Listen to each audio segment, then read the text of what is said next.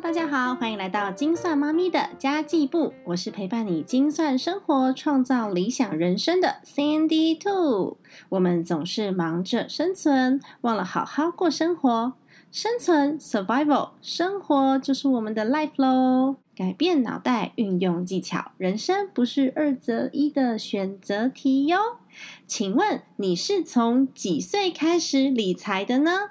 你现在还是觉得理财很难，然后你不想要面对吗？还是你到现在你还在犹豫，说我到底要不要面对我的真实财务状况？我只要不要知道我的支出跟收入。当一个理财鸵鸟，我只要不知道我真实的财务状况，这一切都非常的美好，都没有事情发生。你还在这样子想吗？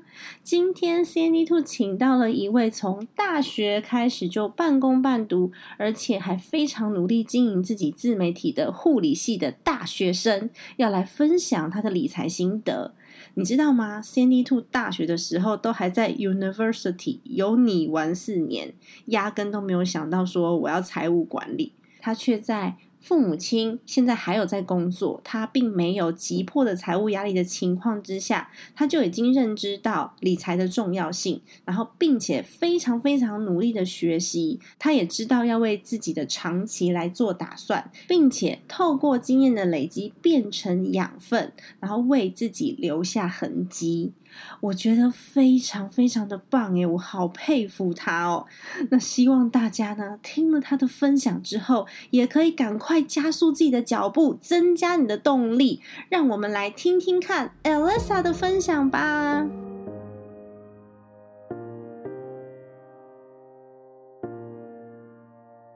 Hello，大家好，欢迎来到精算妈咪的家计部。你觉得理财要几岁才能开始呢？要多少钱才能开始？答案永远都是现在哦。今天 CND Two 要介绍的这一位来宾，我本人非常的佩服他。因为有很多的大学生都还在花爸爸妈妈的钱到处去玩，大学玩四年不知不觉就过去了。谢金兔以前也是这样子的大学生，就玩了四年之后就庸庸碌碌的，有没有？而且连学分都混过去，有很多大学生都是这样子啊。但是呢，他是一位。玩出目标感的大学生，而且已经在理财的路上喽。如果你仍然觉得理财很难，我们可以一起听听看 Alisa 的分享，激励一下自己吧。欢迎 Alisa，Hello，Hello，大家好，我是 Alisa。你好，你可以介绍一下你自己吗？让我的听众认识你。好，嗯，我目前是一位斜杠护理师，那是斜杠什么呢？目前还是一位在进修的学生，那同时也是护理师。近期呢有转职尝试做电商，在闲暇之余的时候，我会经营个人的 IG 啊，还有部落格。那主要主题是自我成长、生活理财还有极简主义。嗯，所以你是一位护理师，所以你应该已经大学毕业了，对吧？嗯，其实。这没有诶，因为就是有一个故事，是因为我那时候护理五专毕业之后呢，就升那个二技嘛。那我二技主修是念助产系，想说念跟护理不同的。那我剩最后一年的学程就真的没有兴趣，所以我又重新转系，转到学校的护理系重念这样子。哦，所以你原本是助产系，然后现在就是转到护理系继续读书。那你是怎么开始觉得理财很重要的？因为很多大学生真的都是玩四年呐，我自己也是能玩就玩，然后去联谊，或者是跟朋友出去吃吃喝喝。你是怎么开始觉得理财很重要？嗯，因为我刚刚还有讲嘛，就是我学校内转，就是重新念护理系，那很多层啊都可以抵免。那相对时间下来，我就有比较多时间，所以我就到医院兼职。那在转系前的那个暑假，我就有出国玩了两次，然后每年就是都出国玩。但是如果出国玩一次的话，可能就把半年辛苦存下来的钱就都花掉了，然后回国又要为了生活而努力，所以就想要轻松没有压力的去玩。那想想觉得好像只能去理财，钱滚钱的方式。这样在出的时候呢，你有被动收入，然后在睡觉的时候就像在赚钱一样。有很多人玩归玩，玩完之后就没有什么目标感，然后再继续存钱。但是你却在游戏当中或者是在旅游当中，你就知道说，哦，我现在是在花钱，我要想办法让我玩的时候没有压力，就是想要无忧无虑的玩，要自己掌握自己的时间还有金钱。因为你现在又有在兼职做电商，做自己的部落格，在医院兼职，然后又有上课在修学程，你这样子要如何兼顾你的学习跟你的呃兼职还要主动收入？你觉得会不会影响到功课啊？嗯，其实多少会有影响，但是就是有做好时间的分配。嗯，像我其实对就是学业也是有要求的，但除了要工作啊，然后在剩余时间要经营自媒体，还要写文章。嗯在学校除了学习学校的嗯知识啊，然后自己平常也会看课外读物，像是理财跟自我成长的书籍，利用时间去上实体课程或是线上课程。等于每一分每一秒都很珍贵。那当每一件事情如果都要去做的话呢，那你时间分配一定要就是做好。所以我会先把事情都列出来，然后再分轻重缓急，然后最后再开始分配每一天要做什么。但一就是切记，就是一天当中呢，不要规划太多事情，顶多一两件就好。嗯哼，因为一天当中不要规划太多事情，这件事情对很多人来说是难的。像有些人是没有规划嘛，那有些人是一天可能就规划个二十八条，然后你就会发现啊，我好我好焦虑，我不知道先开始做什么，然后所以在做每件事情的时候都不专注。那你你为什么会觉得一天规划一两件就好？就我们如果一天规划太多事情的话，就。嗯，就变成说你不知道怎么做，然后当你就是每天如果都这样恶性循环下去的话，你就会觉得自己好像能力很不好，然后没有自信，所以什么都没有完成的感觉。对对，然后什么都做了一点点的那种感觉，然后没有就是做好。嗯，像我自己也是，我一天如果说我有目标的话，我一天也是规划一两件事情而已。因为我自己本身就是下班之后我才开始做我自己想要做的 podcast 嘛，所以我就会今天的目标是什么，可能完成一件而已，但是我就已经完成了，而且我把它好好的完成，用我全心全意的付出，我觉得这还蛮重要的耶。嗯，对，真的，对啊，学习就是因为注意。例如每个都分散，因为我们现在已经很难就是专注做一件事情，不要为难自己，要求太高，有时候真的都达不到，那也就没有意义了。那其实你刚刚有讲，还是有一点点影响到课业，那你会怎么样去调整呢？有很多家长要非常在意这部分，课业不能够影响，对对对，那你怎么调整呢？嗯，因为在就是还没接触护理以外的东西的时候，也都是很专注在学业这部分。踏出舒适圈之后呢，找到除了护理以外就是喜欢做事情。因为如果你每件事情都要要就是要求到很很完美的话，其实有时候反而会做不好。然后也会影响自己的心情，所以我就调配说，那没有关系，我课业就我还是有维持在一个水准上，只是我可能不会像以前去规定自己说，哦，我一定要前几名什么的，就是可能就是班上的可能就是前十五名之类的，就是降低标准，然后你的注意力呢去可以专注在其他事情上，因为我觉得如果你在学校要求自己，可能比如说每学期都要前三名，但是你出了社会，没有人会在意你的在校成绩，可是如果我现在把 对，我把我的就是一些注意力时间分配在可能经营网络自媒体，那我把它这个就是嗯经营好，然后用时间的累积在网络上发光发热，那出了社会之后呢，我觉得呢可以为我带来实质的效益，那有舍才有得嘛，那就慢慢去调整就是生活的节奏，然后找到一个平衡点。我觉得这是一个很棒的分享哦，因为有很多的学生跟家长都觉得啊，我功课一定要很好，我一定要到前几名才值得鼓励。可是其实学习的本质就是我要学到，然后我要可以应用。那在考试制度下呢，你很会考试其实是没有用的。你真的要学习内化之后呢，应用在你的生活上，这个才是你真正的得到。所以我觉得 Elisa 这方面的分享是非常棒的哦，因为我自己本身是在美国念的大学嘛，那有很多的同学，他们都是社会人士再回来修学分的，这种人他们的学习动能，还有他们学习目标感会非常的强烈，因为他们已经在社会上打滚过了，他知道他自己缺什么才回来学，而不是像我们直接升上去学习，就是去拿。学历的这些大学生，我就只是想要那一张证书。我觉得这两方面是差异很大的。像那一些同学啊，他们也许学业成绩不是顶尖，但他们就是很专注在自己要学的东西上面，反而对他们的工作是加分、是有帮助的。我觉得这部分你的分享非常非常棒，可以给大家很好的心思，然后也可以给一些真的太在意那个成绩的同学们，就要好好的思考一下，究竟成绩带给我什么，然后我真的要什么。你把自己的经那个自媒体经营的很好啊，我有看到你的 IG，你的 IG 很厉害耶。没有啊，就花点时间经是因为在当每次考不好的时候，我就会很难过，就是那个心情就是需要调试一下，就是有其他事情要做的时候，我反而就是不会那么太在意我的成绩。我觉得其实相对来说是一件好事，这也是比较健康的对的事情，嗯。那你要如何去享受你的学生生活呢？因为有的时候有有些大学生就是，哦，我可以玩四年呐，那我可以好好的享受社团呐，然后学生生活跟同学在一起的感觉。但是你又开始理财，又开始省钱，因为大学生其实赚的钱比较少一点点嘛，那有的时候会比较过于节省。你要怎么这样去调整你自己这方面的？分配跟心态，嗯，我觉得学生时期其实是最好存钱的时候，然后也没有太大的支出，就是你一定要花的。那我们就是常会忙碌的 care 的洗脑，就是 买一堆化妆品、球鞋、衣服，然后跟朋友出去吃饭就想吃那种网红餐厅，所以就是买了太多没有必要的东西，然后才会没有出什么钱。对，那其实学生。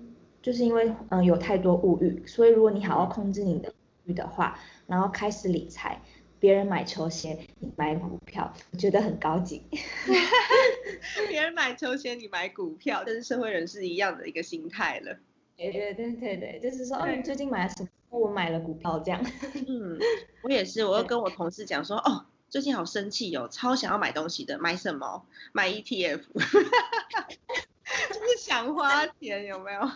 对对对，那因为买那些东西其实就像出国一样，你就是当享受当下快乐，但是就是买回来之后呢，就没有太大实质的帮助，它就是一个负债的概念。所以我在购物前就是会会很认真思考，说这是想要还是需要。如果是让你很心动的东西，就是你买回去就算不管过了多久，你还是很心动的话，那我就会买。嗯。我觉得还是要好好的爱自己，所以你真的如果很喜欢那样东西的话，也可以买啊。因为生活本来就是钱赚了就是拿来过生活的，不是拿来节省放在银行里。你真的很喜欢的东西就买，有没有有也没有关系。但是其实我觉得就是生活体验这件事情更重要，去旅行也是一种体验，所以我我会在这部分又花比较多的钱。你好像也是对不对？你有你有用一些什么学生的那个学生证去做很多 很划算的事？身份是真的很好用，你就是电影票，然后一些展览啊跟车票，就都可以，就是都有优惠。那学生就是用学生穷游的方式这样。就不要做一些超过自己能力所及的范围，就觉得我也想要跟那些就是可能本来就是经济能力好的同学一样，然后就反而让自己陷入一些财务的危机。嗯，那这样子的话，你跟同学在相处上面，比如说他们去吃网红餐厅，但是你都没有去，会不会有一些人际关系上面的问题？嗯，其实也不会，因为，嗯，应该说，我知道自从学理财之后呢，就是因为我去财商学院学习，休闲活动可能都是会去，他不一样，对，这还是会跟以前的朋友出去玩，只是真的次数减少了，因为他们也知道说，就是我在学习新的东西，他们甚至也会很好奇来问我说，哎，我在做什么？这样子，就会影响到。身边的朋友，就一起成长。哦，那很棒哎，你等于是你身边朋友的 KOL 了，很不错啊，去影响很多很多朋友，而且是正面的影响，然后愿意跟你一样，愿意跟你一起学习的人，他们就会是你这个族群的，然后你们可以一起成长，我觉得这样很棒啊。对，但是因为你还是学生嘛，那有没有一些是适合学生的收入？因为有很多刚刚有讲到有。你你有很多的主动收入，适合学生的收入有哪些？然后有哪一些理财工具是比较适合学生的？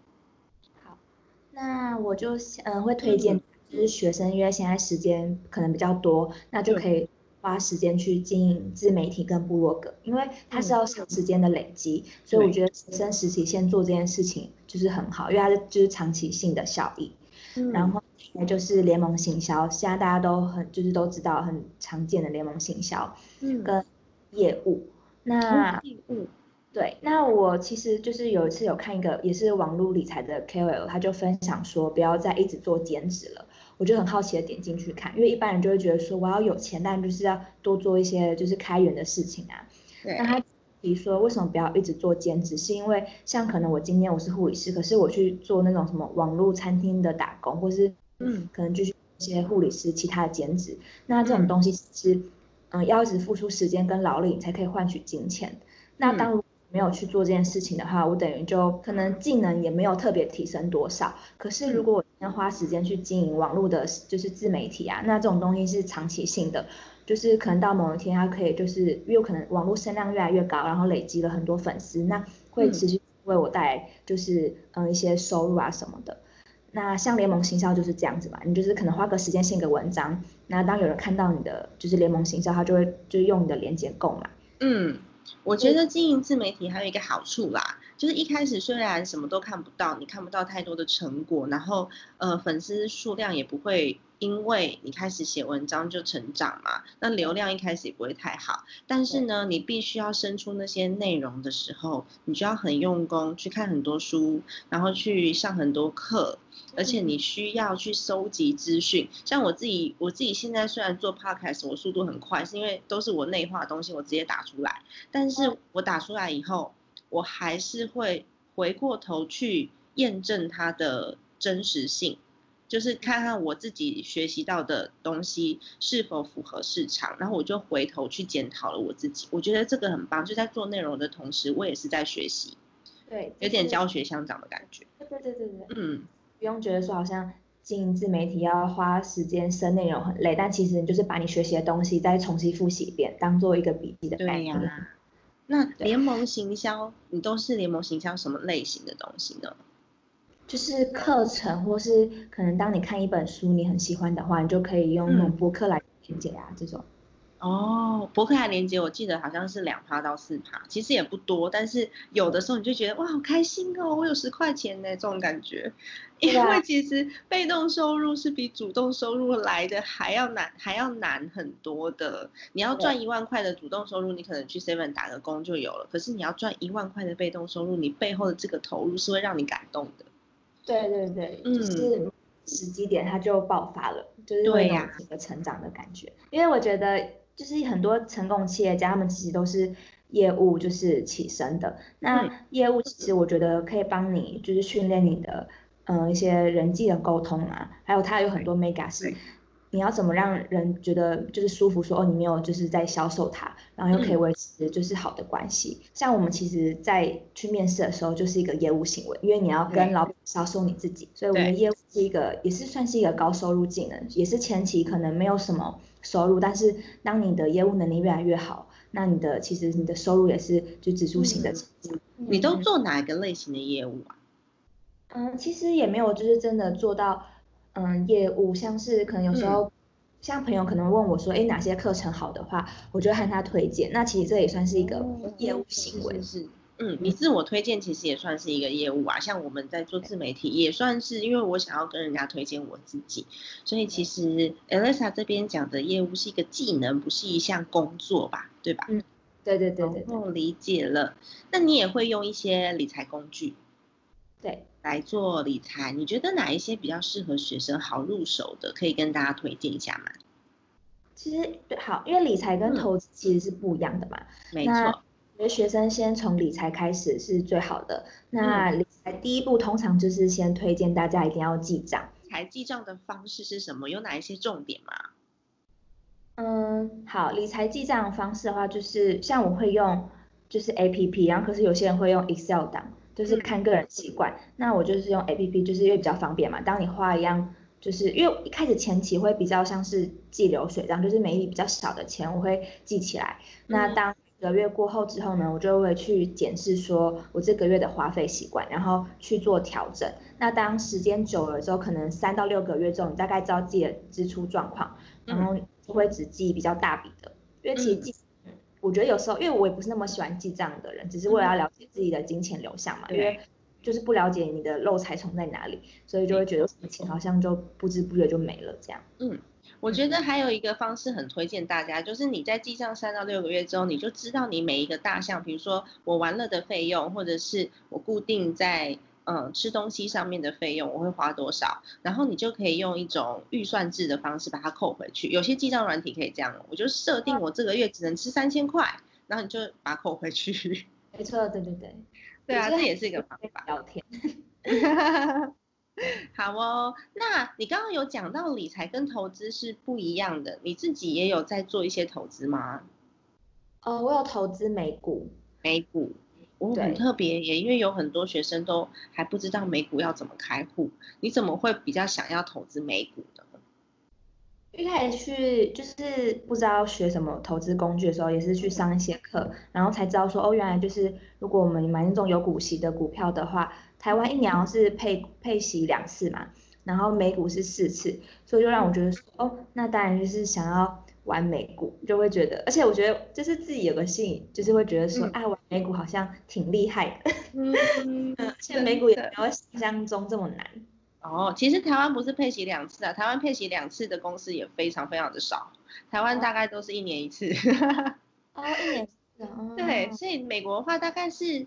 呃呃，台湾有那种配息两次的，但是不是很多。那现在有在有有部分的公司在增加这样子的一个计划。那美国的话是一季一次嘛，它的差别就是你拿到利息之后，你的利息就立刻滚入下一季。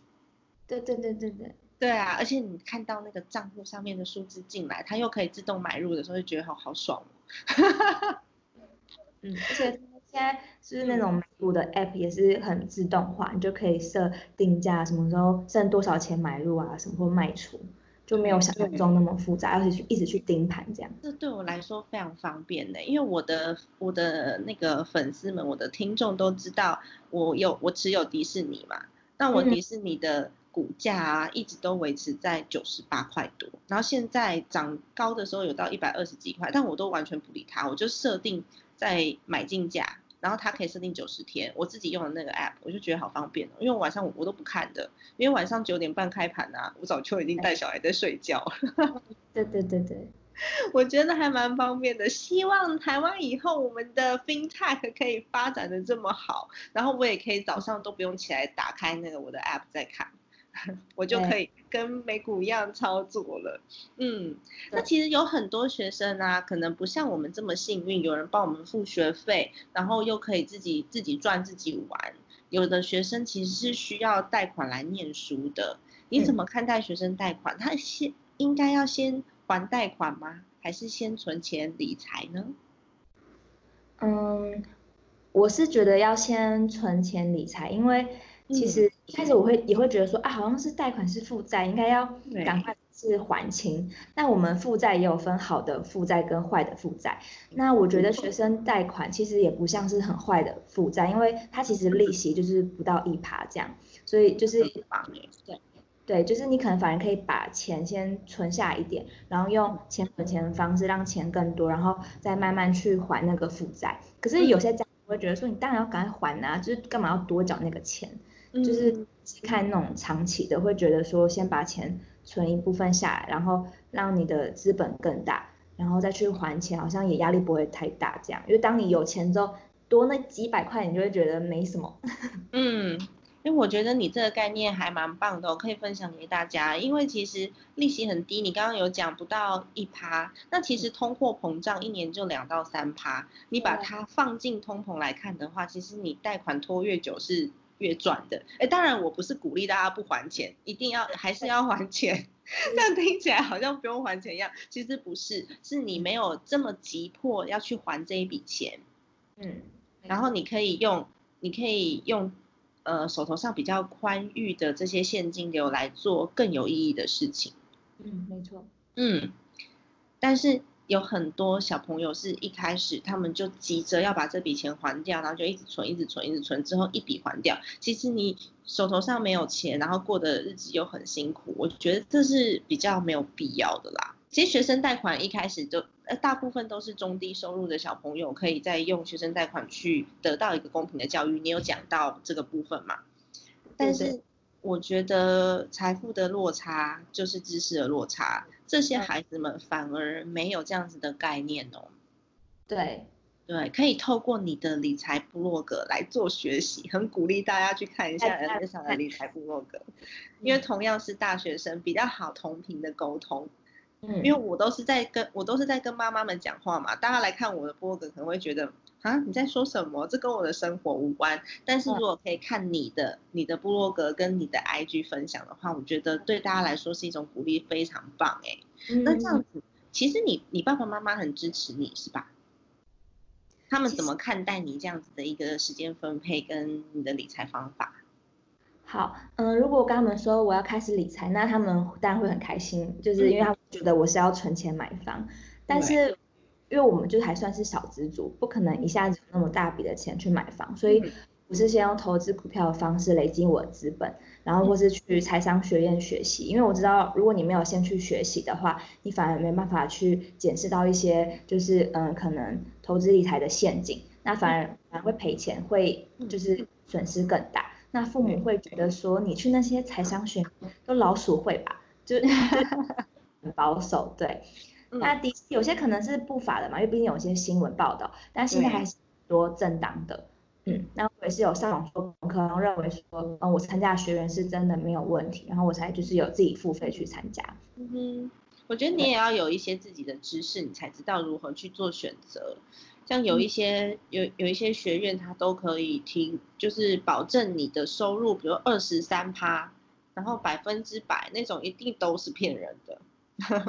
对，不可能有这么好的，那大家都有钱啊。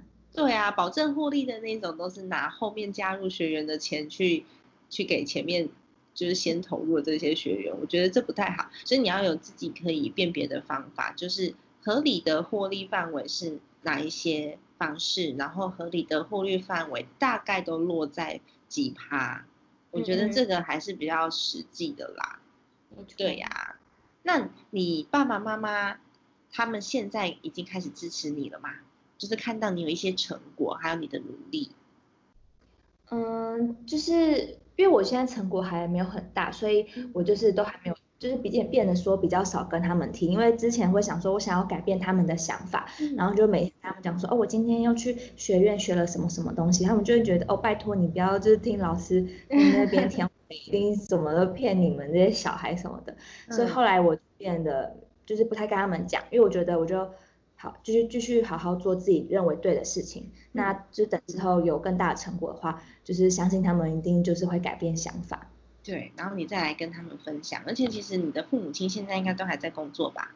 对对对对。对啊，所以他们现在还不需要你的抚养。像我们的话是中年人，所以我们的爸爸妈妈已经退休了。你现在好好的去累积自己的。金钱跟能力，然后等到你变成这种三明治族，上有老母，下有黄口小儿的时候，你就更有能力去做他们的支持。没错，嗯，所以我觉得大学生开始理财真的超棒，我好希望我大学的时候就跟你一样，而且不是那种玩四年，我真的玩四年的，我玩的超疯狂的。也不错，玩出成 podcaster。对呀，完成 podcaster 了。那你会建议马上去做的理财行为有哪一些呢？比较简单入门的。好，那前面有大概分享，就是你要先检视自己的财务状况。嗯。因为像很多大学生现在可能已经有信用卡了，然后他们要检视自己的可能有多少分期或者是卡费，然后让自己一先意识到你的财务危机状况。然后呢，再开始检，就是开始记账，然后清楚就是自己的金钱流向。很多人会说记账根本就不会变有钱啊，记账确实不会变有钱，那是因为你记完就是账的时候呢，你没有去检视你的就是一个月下来的花费，然后去改进。对，像是你可能常常喝饮料啊，跟就是跟朋友去吃大鱼大肉，那那些都是我们的漏财虫，你就是要抓出这个漏财虫，然后去改进修正，你才会慢慢有累积你的就是金钱。嗯，然后拿到第一份薪水或是嗯有些第一份收入的时候呢，你就是要先先存后花，先把就是你要存多，因为你很多人都是先花后存。对，就看剩下多少我再来存嘛。对。然后就剩下没多少就存不到了。想说剩下点啊，干脆还掉，下个月再继续这样。对呀。反而是应该要先存再花，对不对？你知道你大概要花多少钱了，然后你把这些要花的钱留下来，然后其他就全部存起来，这就是记账的功用。像你刚刚有讲到啊，饮料、咖啡这些，我们都觉得啊，那几十块而已。你算算看，你每天喝一瓶饮料，你一你一年要花多少钱？所以，我们一瓶饮料的钱，一杯珍珠奶茶钱，一年可能是两万块哦。那你要如何设定目标？因为我觉得有目标感这件事情呢，会鼓励你非常多。像有些人就说：“好，我要开始存钱了，然后我要存多少，或是我存钱之后要做什么，我其实都不知道。”然后你就会觉得我在为了一个没有想象的未来而努力。所以我觉得设定目标很重要。你会如何去设定你的目标？像可能就是想要时间自由，又想要自由，所以我就是。嗯，必须要先自己的金钱财富自由，你才有办法得到真正的时间自由。那我就可能会为了时间自由去设定目标。嗯，那设定目标可以就分成短期跟长期的。嗯，那设定目标有一个叫做呃曼陀罗思考法，就是你可能把你最主要的目标放在中间，然后开始剩下的八个呢，你可以去就是去分一下，也可以分说你可能近期想要完成的。就是短期目标是什么，然后慢慢达成到你最终的目标。哦，很棒哎！但是这个曼陀罗思考法应该要经过不断不断的练习，你才有办法去完成，才有办法坚定自己的心智。通常我们都是。呃，看到一个很不错的方法，然后我觉得要去做，但是我不知道怎么开始，甚至我开始了以后没有自信继续下去。这些方式主要是 IG 也蛮多的哦，IG 也蛮多的，所以到时候呢，我们再鼓励大家加入你的 IG，对，就可以看到曼陀罗思考法到底要如何去操练了。那你现在其实还很年轻啊，你有没有想过你自己以后最终的理想生活会长什么样子啊？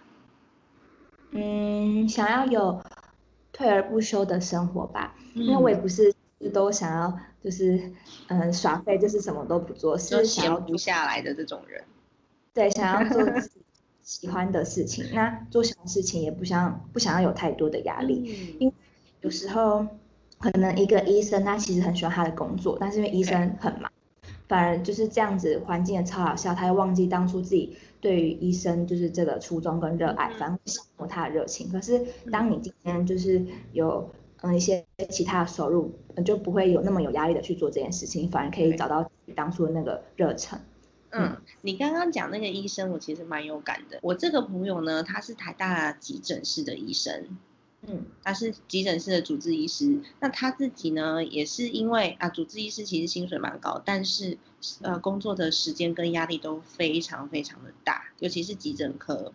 那他自己很想要去做一些，比如说无国界医师医生啊，然后想要去边旅游边帮助各个就是第三世界的人，那是他的理想。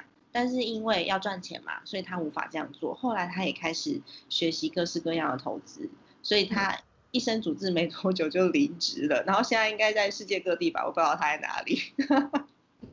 不错，对啊，这蛮好的。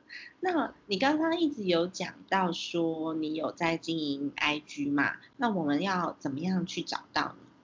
好，那就 Google 搜寻护理师爱理财就可以找到我的部落。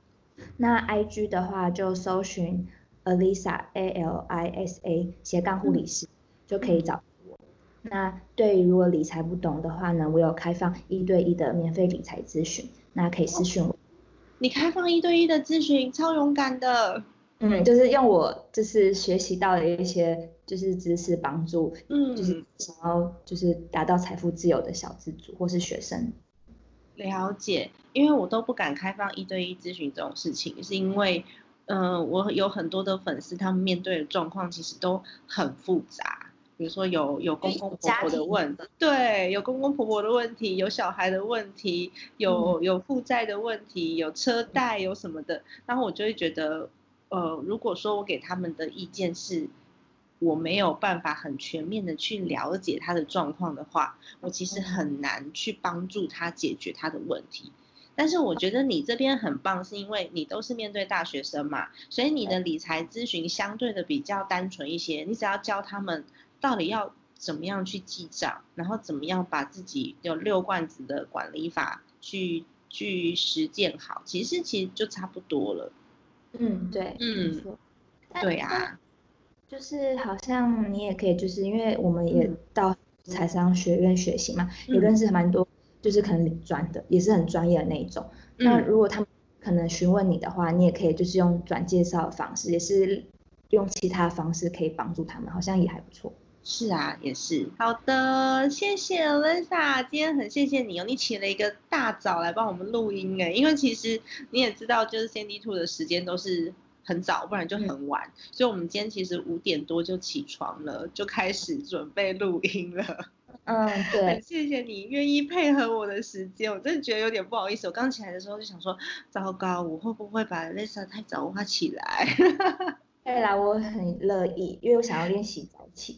嗯，早起的早早起其实蛮好的，早起你可以给你自己有很多空闲的时间去思考，而且其实我觉得早起有个好处是都没有人吵你的时候，你的脑袋超清晰的，然后又可以为自己争取多几个小时的时间。一天如果可以多两个小时，其实你一个礼拜你看就多十四个小时，可以做好多事了。